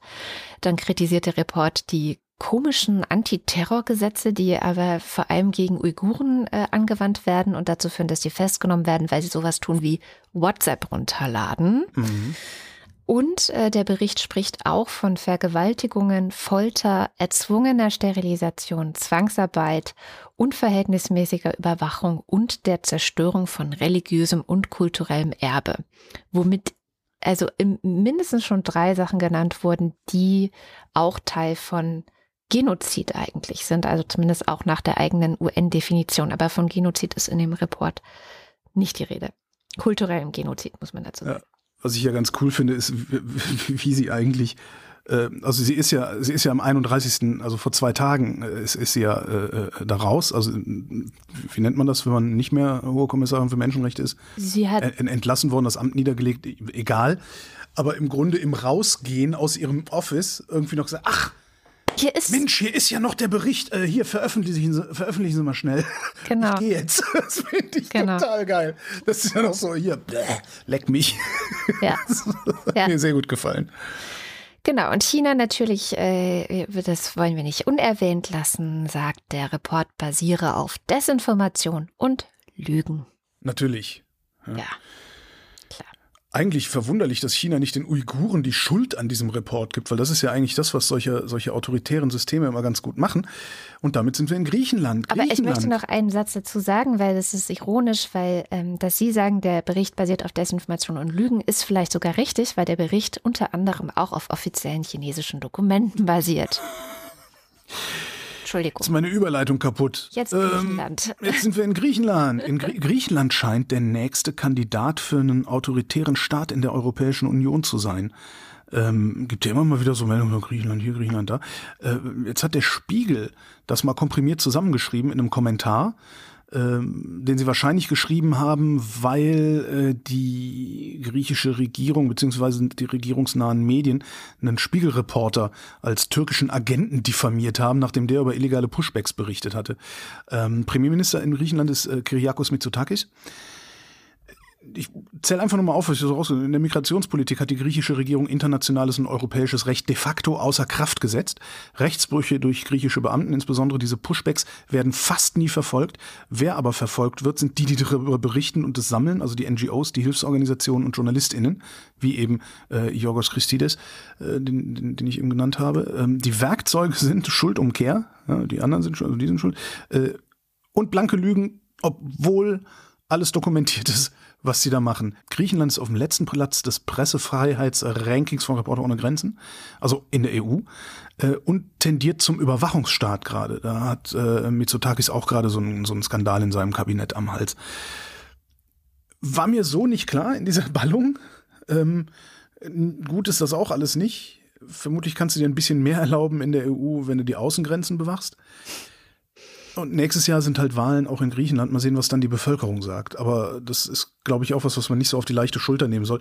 Zumal, wenn die, wenn die noch autoritärer werden, dann mit der scheiß autoritären Türkei um die Ecke, wo die sowieso den ganzen Tag Beef haben, wird es nicht unbedingt leiser in der Ägäis. Ich komme zur guten Nachricht. Ähm, und was den Omikron-Booster angeht, da verlinke ich einfach einen Thread und ein Artikel. Da kann jeder, der sich gerade fragt, soll ich mich impfen lassen oder nicht, wenn das Ding jetzt kommt, mal nachlesen. Da ist eine ganz gute ähm, Orientierung vielleicht dabei. Ich habe eine Frage. Wann kommt das denn jetzt eigentlich? Also woher, wie, woher weiß ich, dass ich jetzt im Impfzentrum die Omikron-Impfe in den ja, Arm dann wirst du schon die Nachricht in der Zeitung dann sehen. Okay, ja, stimmt. Das, ich dachte, ja. Es gibt irgendwo eine Liste, wo man nachgucken kann, wer Nein. hat schon und wer hat noch nicht. Nee. So, so ähm, die gute Nachricht kommt aus St. Kitts und Nevis. Ah. Jetzt wirst du sagen, du kennst es natürlich wieder. St. Ne? Kitts und Nevis, ja. Klar. Äh, Karibik. Karibik, genau, ein föderaler Inselstaat in der Karibik, ähm, Mitglied des Commonwealth of Nations ist relativ klein, also irgendwie 53.000 Einwohner werden geschätzt, also nicht so viel, aber trotzdem eine super Nachricht, denn in St. Kitts und Nevis hat jetzt gerade ein Gericht gesagt, dass das Sexleben von homosexuellen und queeren Menschen verfassungsmäßig geschützt ist, weil es Teil des Schutzes der Privatsphäre sei. Jetzt müssen die armen Konservativen da alle schwul werden. Oh ja, die äh, Evangelikalen dort laufen Sturm, ja, ja. Und ich, Rallye macht doch echt doof, oder? Ich meine. Evangelikale würde ich jetzt nicht als die typischen religiösen Menschen ansehen, aber gut, das ist nochmal eine andere Debatte. Nee, also bisher war nämlich Homosexualität dort ja quasi kriminalisiert und das lag mhm. an einem Antisodomie-Gesetz. Man hört dem Namen vielleicht schon an, dass es schon ein bisschen was älter ist. Es ist mhm. nämlich aus dem Jahr 1873 sprich aus der Kolonialzeit. Und ich finde das deswegen eine gute Nachricht, beziehungsweise erwähnenswert, ich habe es jetzt halt in die gute Nachricht reingeschmuggelt, weil das nochmal ganz schön zeigt, dass viele von diesen Ländern, ne, wo wir sagen so, äh, was haben die denn für prüde Sexualgesetzgebungen, die sind ja voll hinterwäldlerisch und was weiß ich, ganz viele von diesen Ländern haben diese Gesetzgebungen aus ihrer Kolonialzeit. Das darf man echt nicht unterschätzen. Da gibt es auch ein sehr wunderbares Buch drüber, dessen Namen ich jetzt natürlich vergessen habe. Sex and the ah, Mist. Ähm, gucke ich noch nach. Vielleicht kann ich so einen Faktencheck noch erwähnen. Ähm, dass das auch ganz gut aufarbeitet, wie eigentlich so zum Beispiel viele muslimische Länder eine recht offene und aus heutiger Perspektive fortschrittliche ähm, Sexualmoral im Grunde hatten, bis dann die Kolonialherren aus Europa kamen, die halt mega prüde waren. Das sind ja auch die Leute, die äh, in den USA bis heute das Sagen haben.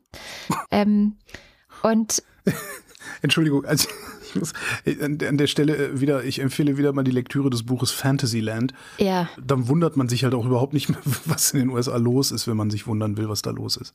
Und, und das, das ist so wichtig einfach auch für uns als, als, als europäische Menschen, die ja gerne dann herabschauen auf diese, ah, die sind so, so gestrig und so verklemmt und Aber edel, ich. edel sind sie, die Wilden.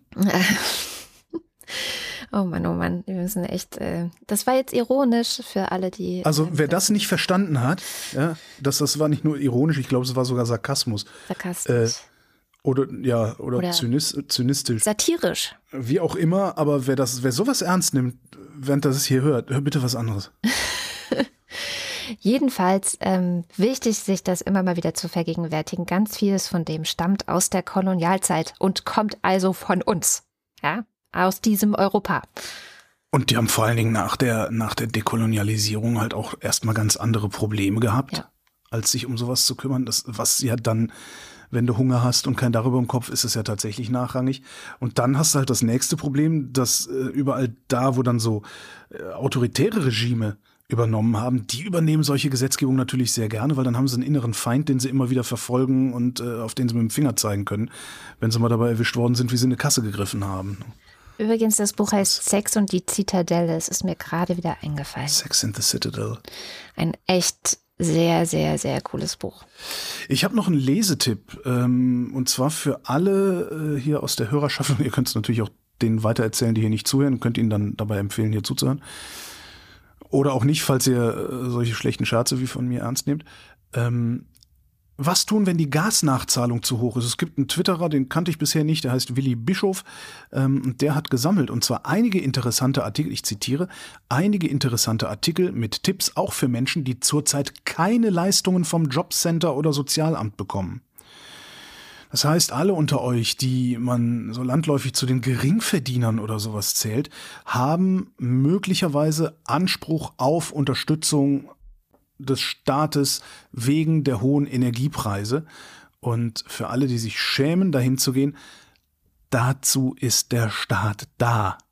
Ja. Da muss man sich nicht schämen, wenn man seine Leistungen in Anspruch nimmt. Genau dazu machen wir Staat, um Leute aufzufangen, die ein bisschen schwächer sind. Das sagt sich in der Theorie sehr einfach, wenn du dann irgendwann mal in die Mühlen dieser, hm, ich sag mal, Sozialbürokratie geraten bist. Wenn du wirklich Hilfe brauchst, sieht das meistens sehr anders aus. Das ist das, was mir immer wieder auffällt. Also, dass aus meiner äh, privilegierten Sicht die gesagt. Bürokratie sehr sinnvoll und sehr hilfreich aussieht. Aber wehe, du brauchst mal Hilfe, dann äh, Ja. musst du Glück mit deinem Sachbearbeiter haben. Wir erleben das gerade wieder mit unserer einen ukrainischen Familie. Ja. Da geht's jetzt auch wieder, oder da ging's zumindest, die Drohung ging raus, dass wir es vor das Sozialgericht bringen und dann auf einmal, auf einmal funktionierte es. Ja, und da gibt es auch noch mehr. Also ich habe im Freundeskreis dann auch Ich Probleme habe das selber schon genauso erlebt. Also Kind mit posttraumatischer Belastungsstörung durch die Schule, äh, wo, wo dann irgendwelche äh, Amtspersonen sagen, ja, äh, Mütter erzählen sowas ja immer gerne. Also so, weißt du, wo du echt denkst, habt ihr einen Arsch auf? Naja, Tja. Kommen wir zum Limerick der Woche. Limerick. Und zwar ging es diese Woche, letzte Woche, um ein Thema, das wirklich alle sehr inspiriert hat. Das Thema war Bratwurst und äh, ausgelöst durch deine wunderbare Geschichte über die Bratwurstkönigin von, wie war nochmal der Ortsname? Äh, Mayanes? Nee, ähm, Mayonnaise. your, nee, ähm, warte mal. Bucyrus. Was lachst du? Das ist ein, das ist ein Ort, äh, Bucyrus, genau. Und unser Wochendämmerungspoet hat dazu Folgendes gedichtet. Die Wochendämmerungspoesie präsentiert. Der Bratwurstskandal von Bucyrus. Die Bratwurst-Queen Abigail Brockwell ergriff ihren Bratwurst-Queen-Rock schnell und fraß ungehemmt auf einem anderen Fest fremd. Und schon war ihr Titel verzockt, gell? Schön. Fremdfressen, schön gesagt.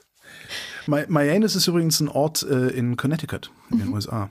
And there will be sausage in Mayanes. Ja. Woraus ist das nochmal? Ich kenne Das war äh, Jackass. Die sind irgendwann mal, MTV Jackass, die sind irgendwann mal nach Mayanes gefahren und haben einfach alles Mögliche gefilmt, was sie da gesehen haben und haben immer gesagt, look, there's a Jack Russell Terrier in Mayanes. look, there's a truck in Mayanes. Oh Gott. Sehr, sehr schön billiger Witz, aber wenn du den lange genug und oft genug machst, funktioniert er wirklich sehr, sehr gut. Nun denn, welches war denn dein Lieblingslimerick von unserer Hörerinnenschaft? Captain Sema. Im Imbiss bis Kim in eine Bratwurst aus Wildschwein, das dafür gejagt wurde. Der vegane Ersatz hat's wieder verpatzt. Er stillt halt nicht den Glutamatdurst. Ja, sehr schön. Ich mochte alles, was Nils äh, gedichtet hat irgendwie. Es sind ganz viele. Ich lese aber nur den ersten. Ihr müsst dann einfach auf wochendämmerung.de gehen und auf den, den Beitrag zur letzten Sendung. In den Kommentaren findet ihr dann die ganzen Limericks von Nils. Ich fange den ersten an. Die Bratwurstkönigin aus Ohio. Die fuhr uniformiert vorbei. Oh, beim anderen Verein, das darf so nicht sein. Ihre Krone ist nun in zwei. So. Vorbei, oh. Vorbei, oh. Was machen wir heute für ein Thema? Bah. Strompreise, Donald Trump. St. Kitts and Nevis? St. Kitts and Nevis? Na gut, Karibik wäre auch schön. Karibik ist gut. Das ist sowohl eine, eine Region hier auf der Erde, äh, ein Landstrich, als auch ein Duschgel. gut, gut. Da habt ihr doch viel Spielraum für. Bestimmt gibt es auch ein Waschpulver, das so heißt. Kommen wir zum Börsenticker. Montag. Die Wall Street bleibt angeschlagen. Dienstag. Zinsängste wieder auf der Agenda. Mittwoch. Leitmotiv Zinsangst. Donnerstag. Bange Blicke auf die Jobdaten. Freitag. Anleger wagen sich weit aus der Deckung. Ach, wirklich? Ja, ja ist alles gut, gut, alles wird gut zum Wochenende. Wobei, ich weiß nicht, soll ich nochmal gucken? Freitags oft so, dass ich das Gefühl habe, also so, so dramatisch ist Montag und Dienstag auch war. Freitag ist immer. Freitag wird's, Freitag wird's wieder gut. Ja, das ist so ein bisschen wie in Trading Places. Äh, ich würde noch warten mit dem Verkauf der Schweinebäuche. Hä, warum das denn? Naja, Weihnachten steht vor der Tür. Ähm, und wenn ich mir ihre Freundin so angucke, können sie jedes Geld gebrauchen, um ihre, um, um sie bei Laune zu halten oder so ähnlich. Das fand ich irgendwie so.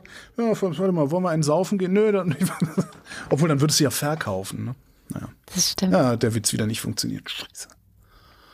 Ach. Dann kommen wir jetzt zum Faktencheck. Heute mit Nando Hülferscheid. Hallo Nando. Ja, hallo. Was hast du denn in den vergangenen zweieinhalb Stunden noch finden und aufspüren können, was nicht korrekt war oder wo du gerne was ergänzen würdest? Also, ich würde da gerne noch einmal eine Runde über das Energiethema drehen. Speziell zwei Sachen, die ihr angesprochen habt. Also, ihr habt natürlich recht, wir haben hohe Energiepreise und das ist auch ein Problem und es werden da Vorschläge gerade gemacht, was man da machen kann. Und dann seid ihr aber auch gerne ein bisschen ins Technische gegangen und habt auch zwei so Marktmechanismen angesprochen, dass die vielleicht auch irgendwo problematisch sind.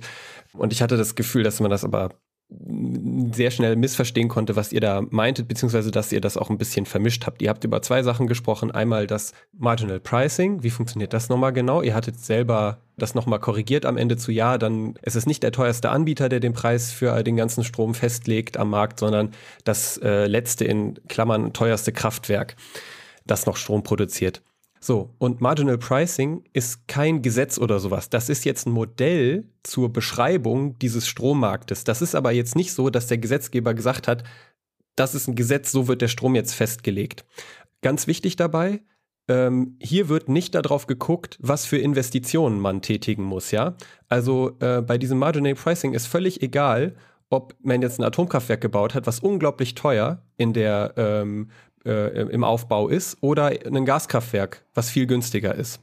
Ne, es, spielt, es spielen hauptsächlich die Betriebskosten bzw. Treibstoffkosten eine Rolle. Also zum Beispiel das Öl oder Gas oder Kohle und Erneuerbare. Ja, Sonne ist natürlich kostenlos. Warum heißt es Grenzkostenbepreisung oder Marginal Pricing? Das, dazu muss man sich vor Augen führen, dass es ja im Strommarkt immer unterschiedliche Nachfrage gibt. Also zum Beispiel, wenn wir jetzt wenig äh, Bedarf im Strommarkt haben, wenig Nachfrage, dann können wir in Deutschland fast den gesamten Strombedarf aus erneuerbaren Energien decken, die, wie ich gerade schon gesagt habe, Wind, Strom, Wasser auch zu einem gewissen Teil natürlich, äh, die haben wenig Betriebskosten, zumindest auf der, auf der Input-Seite. Man muss da keine Kohle reinwerfen oder so. Deswegen kriegen wir dann sehr günstigen Strom. So ist das ja auch in den vergangenen Jahren im Sommer häufig der Fall gewesen. So, wenn wir jetzt zum Beispiel jetzt in die aktuellen Fall durch Export unsere Nachfrage im Strommarkt erhöhen, dann müssen ja weitere Kraftwerke zugeschaltet werden, damit wir den Strombedarf decken können. Völlig logisch. So, und dann muss man aber, dann hat man aber vielleicht nicht mehr noch ein Solarfeld, was man noch ans Netz bringen kann oder ein Windrad. Dann kommt als nächstes ein Kraftwerk, das halt wieder etwas mehr Betriebskosten hat. Und das ist dann zum Beispiel ein Kohle- oder Gaskraftwerk jetzt im aktuellen Fall. Damit das Gaskraftwerk sich lohnt, für den Betreiber einzuschalten, muss der ja mindestens das damit verdienen, sozusagen pro Kilowattstunde, was ihnen die Erzeugung der Kilowattstunde kostet.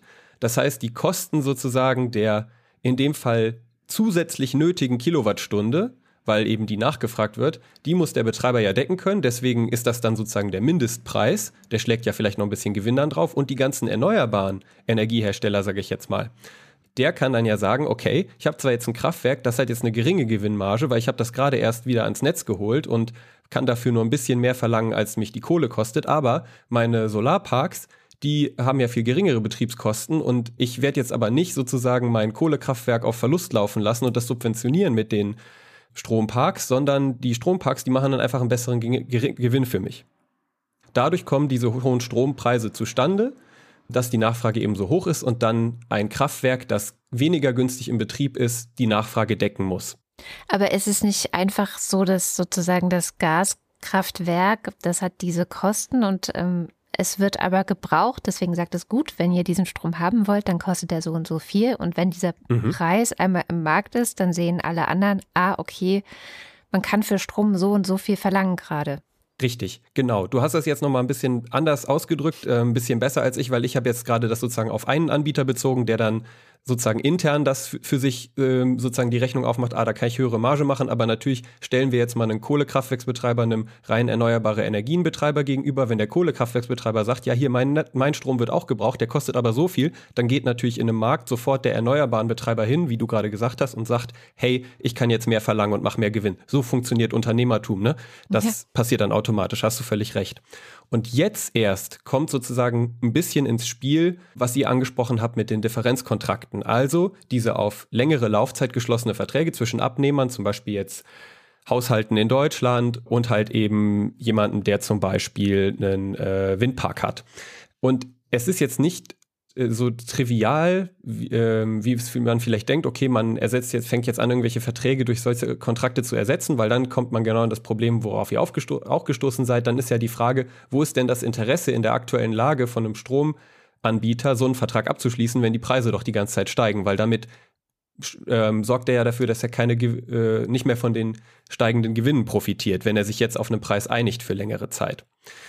Das ist ein Mittel, was zum Beispiel bei erneuerbaren Energien. Da kommt das Großbritannien-Beispiel rein. In Großbritannien wird das intensiv genutzt. In Deutschland ist das wohl zumindest bei zwei Drittel der erneuerbaren Energieprojekte nicht der Fall, laut DEW.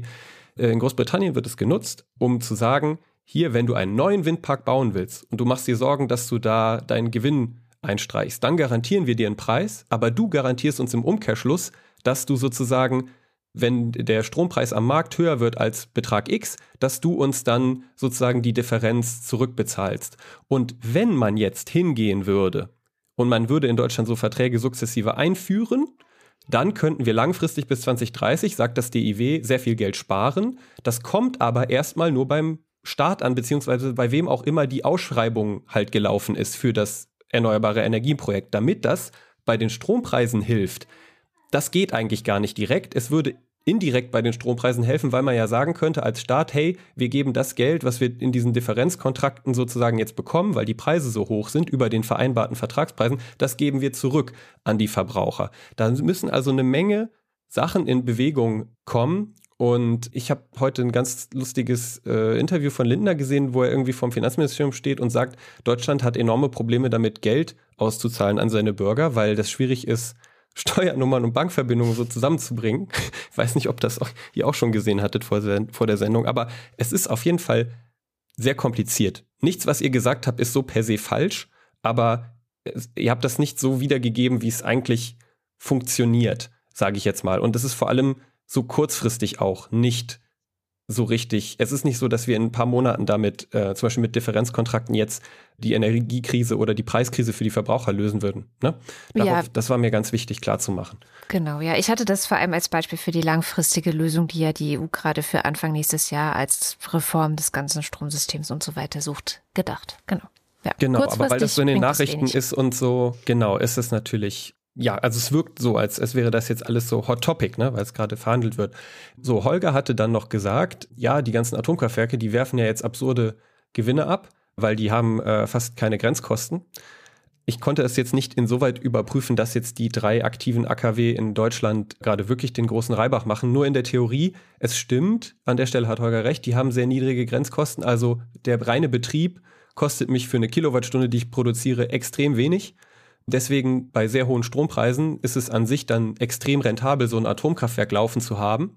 Aber äh, Atomkraftwerke äh, nochmal, die sind ja extrem teuer, was die Investitionen angeht, um das Ding erstmal hinzustellen. Das bedeutet, wenn die Kraftwerksbetreiber jetzt wirklich Gewinne damit machen, dann muss man das natürlich gegenrechnen mit was auch immer die noch an Finanzierungskosten, Zinsen für Kredite oder was auch immer haben. Ich glaube jetzt nicht, dass Holger da generell falsch liegt, aber auch das da zur Einordnung und, ähm, und deswegen sind natürlich auch diese Kontrakte auf lange Sicht interessant, diese Differenzkontrakte, weil man eben als äh, Investor damit in so einen Windpark sich halt überlegen kann, okay, was muss ich denn neben den Betriebskosten zusätzlich noch sozusagen über die Jahre mit veranschlagen für das, was ich erstmal eingesteckt, reingesteckt habe. Ne?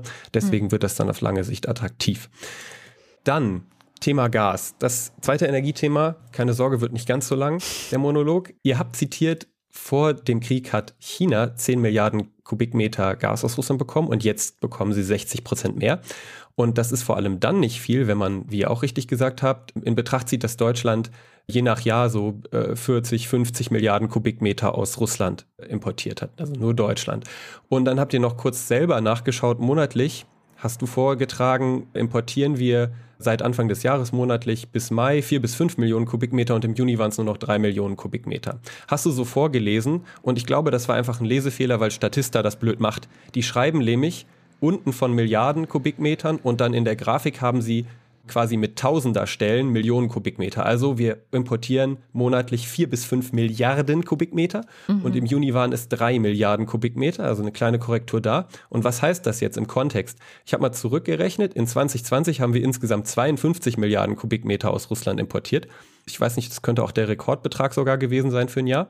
Wenn man das auf einen Monatsschnitt rechnet, dann ist man auch zwischen vier und fünf Milliarden Kubikmeter. Hm. Das heißt, bis einschließlich Mai haben wir sozusagen im normalen Umfang russisches Gas importiert. Und erst seit 15. Juni circa, das meldet die Bundesnetzagentur auch, gibt es einen starken Rückgang. Und der, da kommt Holgis Frage rein, haben wir denn nicht noch andere Pipelines?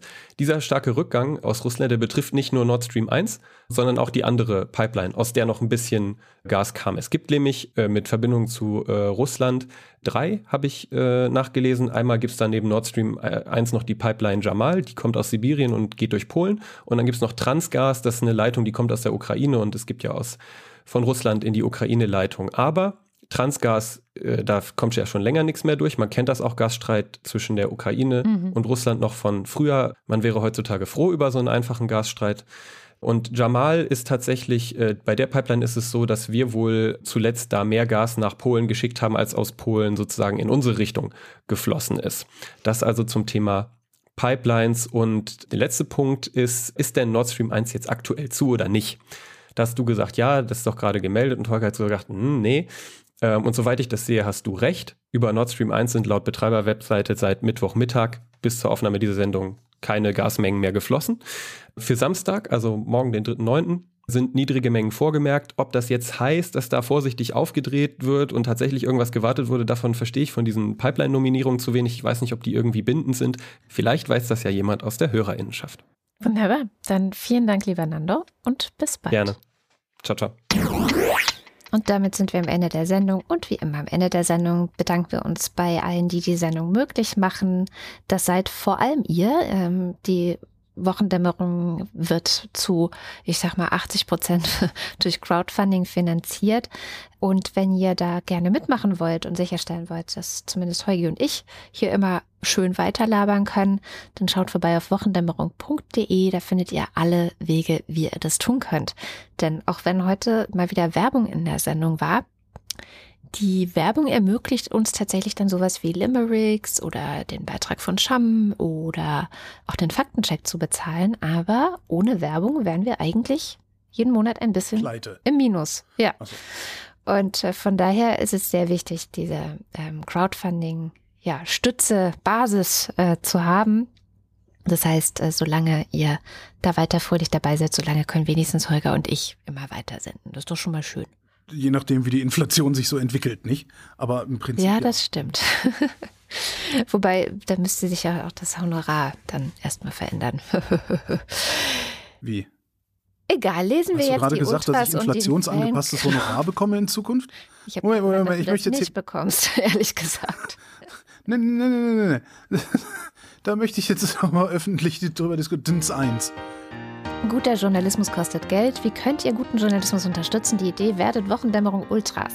Kada und Heugi haben Abos nur bei guten Quellen, die unterstützenswert sind und durch euer Abo tragt ihr dazu bei und bekommt das Beste daraus unterhaltsam präsentiert. Guido Baulich. Alexander Bonsack ist immer noch schlecht, weil er nicht aufhören konnte, die frischen lauwarmen Franzbrötchen zu futtern, die seine Tochter gebacken hat.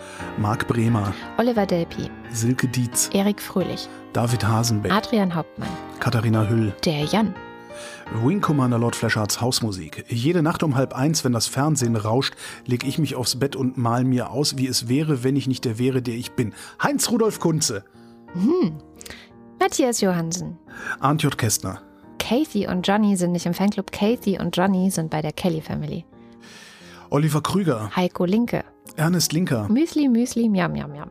Robert Nieholm. Rufus Platus. Nu, sagen Chris und Moni. Jörg Scheckis schaut in der Liste nach unten und da steht There's hope, there's always hope. Joachim Urlas, Fiete und Olaf. so, dann muss und so weiter. Jens Viehweg. Dominik Wagner, Bernd und Froschi Wehmöller. Andreas Werner, Justus Wilhelm. Cindy und Timmy Wüst, Volker Arendt. Anita Schroven, Und hier der Fanclub. Julie und Sebastian. Nico Abela. War auf der Webseite von Märklin. Alles voller Logangebote. Oho. Boah, ja, aber wenn, wenn halt das mal durch. Mal gucken, wie viel du hinkriegst von diesen Dingern. Sehr gut. I took a crash course in defensive driving. Katrin Apel. Et is wie et is. Artikel 1 vom Kölsche Grundgesetz. Ne Leve, mach du das, du bist der Kölner hier. Ne leve groß Ding Cousin. Hm. Ne leve groß Ding Cousin. Cousin. Cousin. Eigentlich müsste da Cousin stehen und nicht Cousin. Was sind wir denn hier? Anja und Jan aus Bielefeld. Simon Axmann. Dirk B. Nach dem Stutzen des Rhabarber-Barbarenbarts geht der Rhabarber-Barbarer-Barbarenbart-Barbier meist mit den Rhabarber-Barbarer-Barbaren in die Rhabarber-Barbarer-Barbarenbart-Barbier-Bier-Bar zu Rhabarber-Barbarer-Barbarenbart-Barbier-Bier Bar-Bärbel. Johannes Bauermann. Thomas Bauer. Äh, Jan Beilicke. Florian Beisel. Oben. Peter Blachani. Simone Blechschmidt. Bibi Blocksberg.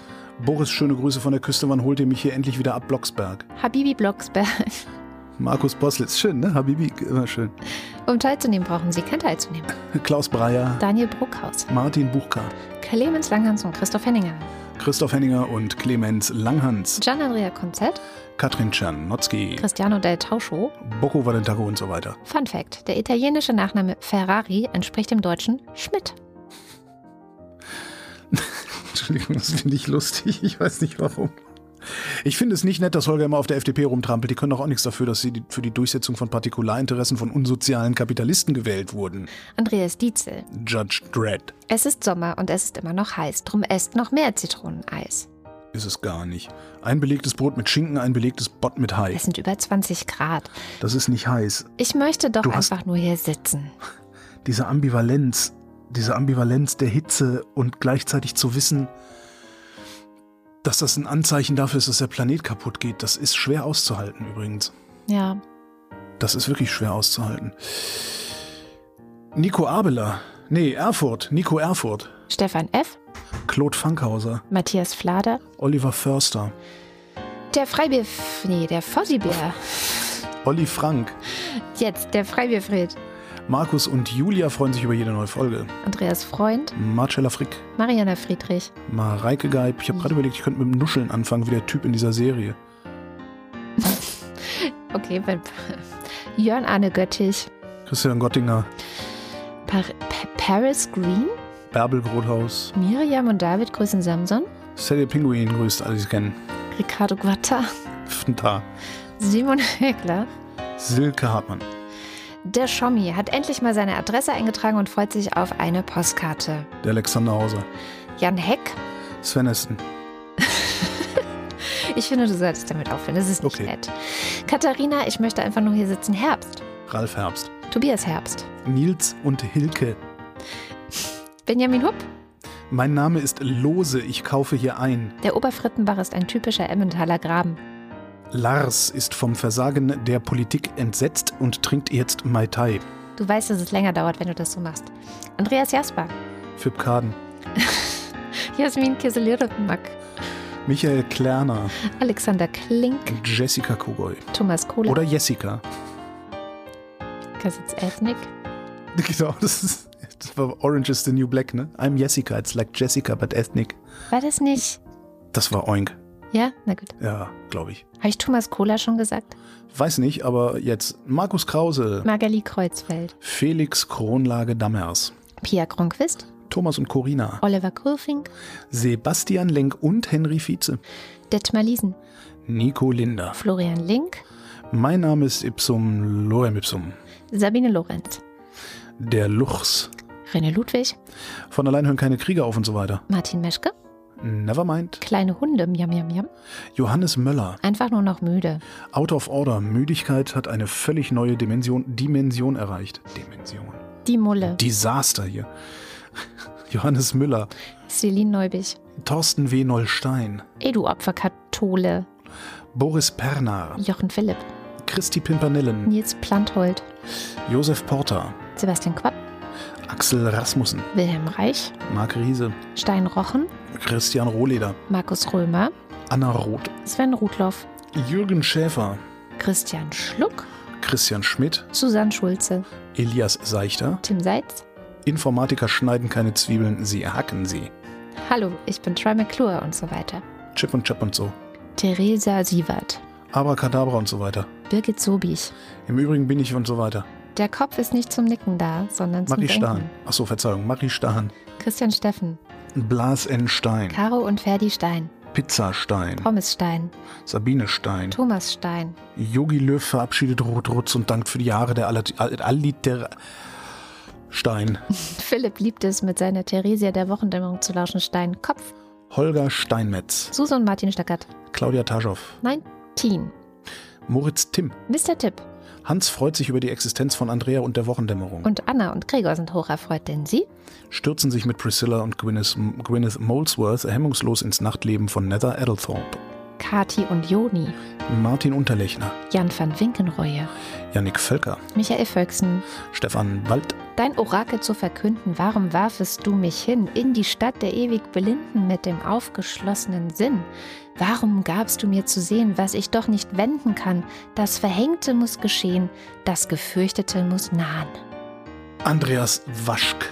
Martin Wittmann, Jenny Wiegand. Tobias Wirth, Christoph Ziesecke. fürs Töchterchen, du hast die Rechnung ohne das Milchmädchen gemacht. Der Raketenmann. Neulich erklärte mir ein kluger Mensch, dass Bücher kaufen und Bücher lesen zwei unterschiedliche Hobbys sind. Seitdem sehe ich den Stapel ungelesener Bücher ganz anders. Ich weiß nicht mehr von wem das Zitat ist, aber es war irgendjemand berühmtes, so Fontane oder irgendwie sowas. Nichts ist ekelhafter als der Staub von Büchern. So ähnlich kennen. Und der hat recht. Dexter TC. Vielen herzlichen Dank. Ja, vielen, vielen Dank. Wir bekämpfen davon die Inflation. Und das war die Wochendämmerung vom 2. September 2022. Wir danken für die Aufmerksamkeit. Tschüss. Willst du damit sagen, ich sollte mal wieder dein Honorar erhöhen? Nee, aber du hast damit angefangen. Doch, natürlich will ich das damit sagen. Natürlich, doch, doch. Äh, Scherzanruf, Scherzanruf.